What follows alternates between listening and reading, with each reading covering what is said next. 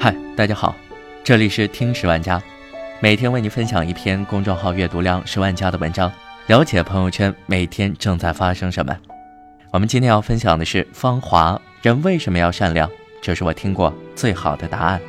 文章来自公众号阅读，作者田大壮。看完芳华，我把黄轩饰演的刘峰定义为好人，因为。做梦都想去上的大学，有人更需要，他便拱手相让。战友让他带去修的手表太过名贵，没人敢修，他便自己研究后修好了。战友结婚，为了给他省钱，他自己买材料，亲手做了两个沙发。南方的女战友不喜欢吃饺子，他就煮挂面给她吃。食堂煮破没人吃的饺子，他总是主动打来吃。就连猪跑了，别人也是第一时间叫他来帮忙。他竭尽全力地帮助所有人，大家也热情地叫他“活雷锋”。可好人总是难做，刘峰的善良在浑浊的背景下显得那么单薄和活不下去。他喜欢文工团的女独唱，那个叫林丁丁的姑娘，在一次冲动的告白后。刘峰尝试拥抱林丁丁，却不幸被路过的男战友撞了个正着。男战友们看到的第一句话就是：“好啊，林丁丁，你居然敢腐蚀活雷锋！”林丁丁怕这样传出去，自己就跳到黄河也难以洗清了，只好向组织告发。刘峰是主动强行触摸她的，而这次不大不小的触摸事件，却成了刘峰人生的分水岭。他被下放连队，随即参加战争，战争中一心寻死，却落到终身残疾。之后的他退伍还乡，生活潦倒。下放连队前，之前受过他帮助的战友，一个都没来相送。转业后的刘峰来到海口，不再是战斗英雄，也不再是雷锋楷模，他只是底层一个最不起眼、谁都可以欺负的残疾人。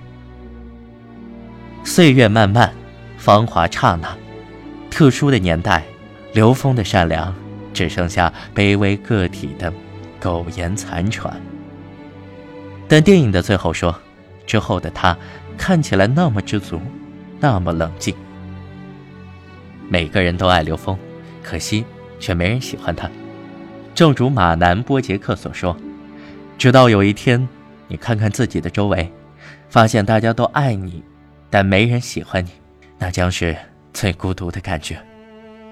我想，没人喜欢的刘峰，他的孤独是蚀骨的。大家爱你，只是出于某种身份的认同，只是自己的利益得到了维护，但并不是发自内心的喜欢。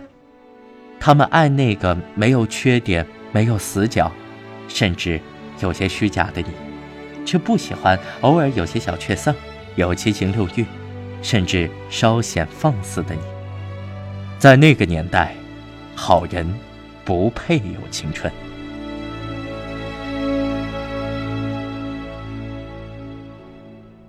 好人没好报，祸害一千年。虽然不想承认这个观点，但身边却总被这样的新闻环绕。二零一七年十二月三号，江西上饶某中学三位学生在放学路上看到一位老奶奶摔倒，他们赶紧上前扶起。老奶奶不但不感激。反而指责他们把他的拐杖踢倒，才导致自己摔跤。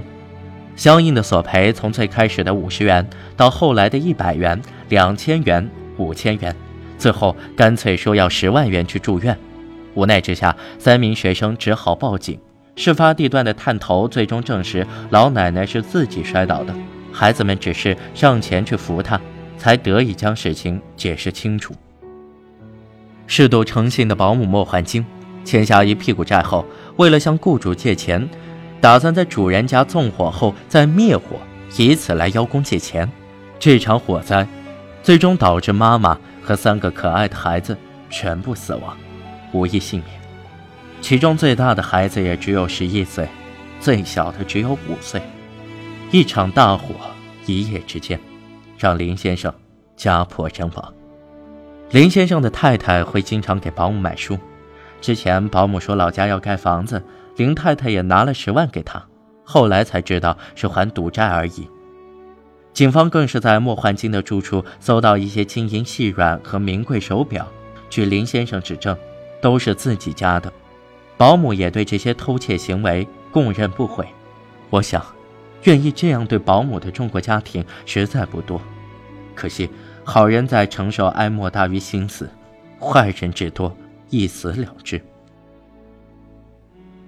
最近开庭审理的江哥被杀案，更是将好人没好报。演绎到极致，江哥善良的收留了处于情感纠葛期的刘星，却在发生争执时被迫独自面对闺蜜暴力的前男友刘星。江哥最好的朋友却在事发时将江哥和歹徒独自留在室外，事后也并不体恤死者妈妈。如今在法庭上更是说着可能是谎话的证词。陈世峰。那个穷凶恶极的凶手，死在他十二刀下的江歌尸骨未寒，他就已经迫不及待般的极力脱罪。好人最惨的死法，大概就是死在去做好人的途中。是啊，好人难做，太难做了。可我们就因此不再做好人了吗？哈维尔曾说：“我们坚持一件事情，并不是因为这样做会有效果。”而是坚信，这样做是对的。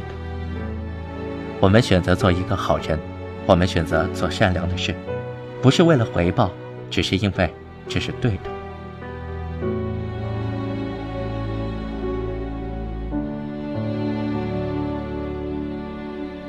美国有一个儿童心理学家，专门主持儿童电台，并回答孩子们提出来的问题。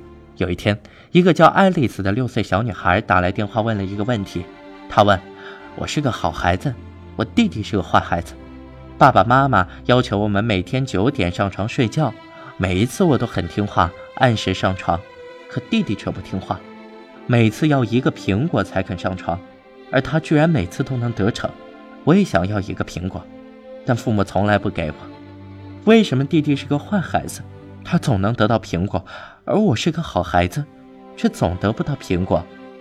这个著名的儿童心理学家被这个问题问住了。他诚实的告诉爱丽丝：“很抱歉，我现在不知道。如果有一天我知道答案了，一定第一时间告诉你。”一晃三年过去了。那天，他去参加一场婚礼。婚礼上，紧张的新郎将本该戴在右手的戒指戴在了新娘左手。神父为他解围说：“孩子。”他的左手已经完美无瑕了，你就戴在他的右手吧。心理学家这才恍然大悟，他迅速离开婚礼，回到电台，叫停了所有正在播出的节目，开始呼喊爱丽丝的名字。他说：“爱丽丝，你在吗？你在收音机前吗？你还记得三年前的问题吗？我很抱歉，现在你九岁了，我才有了答案。我希望你能认真听。”希望你不要再为坏孩子得到苹果而耿耿于怀。坏孩子虽然得到了苹果，但其实你得到了上帝最好的礼物，就是你是个好孩子。这就是著名的“上帝不奖励好孩子”。上帝给我们最好的礼物，就是我们都是好人。成为一个好人，心中自然有美好世界。这就是做好人的最大福报。孟子云：“养不愧于天。”福不作于人，这就是人这一生最大的底气和福气。人为善，福虽不至，祸已远离；人为恶，祸虽不至，福已远离。我们做好人，不是为了要回报，只是为了成为更自由的人，而不是身受枷锁。上大学时，我参加了志愿者队。有一次，我们去汉中的一个贫困县做为期一周的志愿活动，活动内容主要是把学校筹得的物资送过去。在那里短暂的一周，我们住的是当地村民的家。我们住的那家只有一个小男孩和他的爷爷。我们问爷爷：“孩子的爸爸妈妈呢？”爷爷含糊地说：“都去外面打工了。”后来听别的村民说，他家儿子在监狱服刑，出事后媳妇儿就出去打工了，只是定期寄些钱和衣服回来。一年也回来不了几次。等我再回头看小男孩，发现他的衣服脏脏的，脸也像个小花狗。瘦削的小身板坐在门槛上，唯唯诺诺的，不敢上前和我们打招呼。那天我们把他们家的脏衣服一并洗了，也打扫了室内室外的卫生。小男孩也开心的跑来跑去的帮我们。临走时，我把身上能留下的都留给他了。我在他的笔记本上认真的写下我的电话号码，说遇到困难了可以找姐姐。虽然他们整个村都没有几部电话，但我说。你在学校好好表现的话，老师会让你给我打电话的。他也很认真的点了点头。回去后，我偶尔会把攒下的生活费邮寄给他们，最多的时候也就四五百，少的时候也只有一两百。有朋友提醒我，这是个无底洞，况且他们会慢慢习惯你的好的。不久后，我就收到一张明信片，上面写着一行歪歪扭扭的字，说：“姐姐，我和爷爷很想你。”有时间记得来看我们。室友说：“都是老师逼着让写的，他们没一个自愿的。”我笑了笑，当做没事。不料一周后，我接到了他的电话：“姐姐，我们老师允许我打电话了。我爷爷说要过段时间给你寄新鲜大米呢。”我在电话这头竟哽咽到说不出话。那时起，我就坚定，不管这个世界让人绝望到什么程度。都要坚持做善良的事。佛语有言：“诸恶莫作，众善奉行。”只有众善够众，诸恶才能被诛。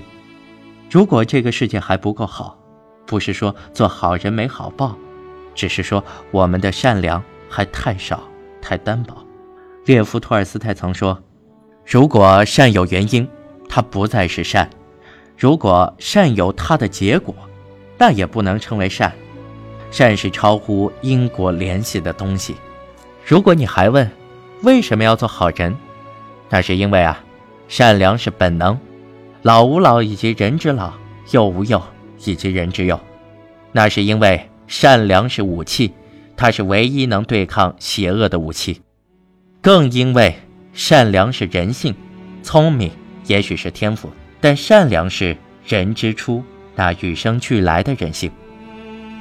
当你被早晨的第一缕阳光温暖唤醒，就注定这将是，也必将是，纯善的一生。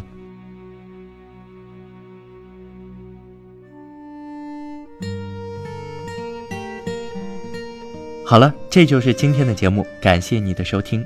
本篇文章来自微信公众号“阅读”，我们下期节目见。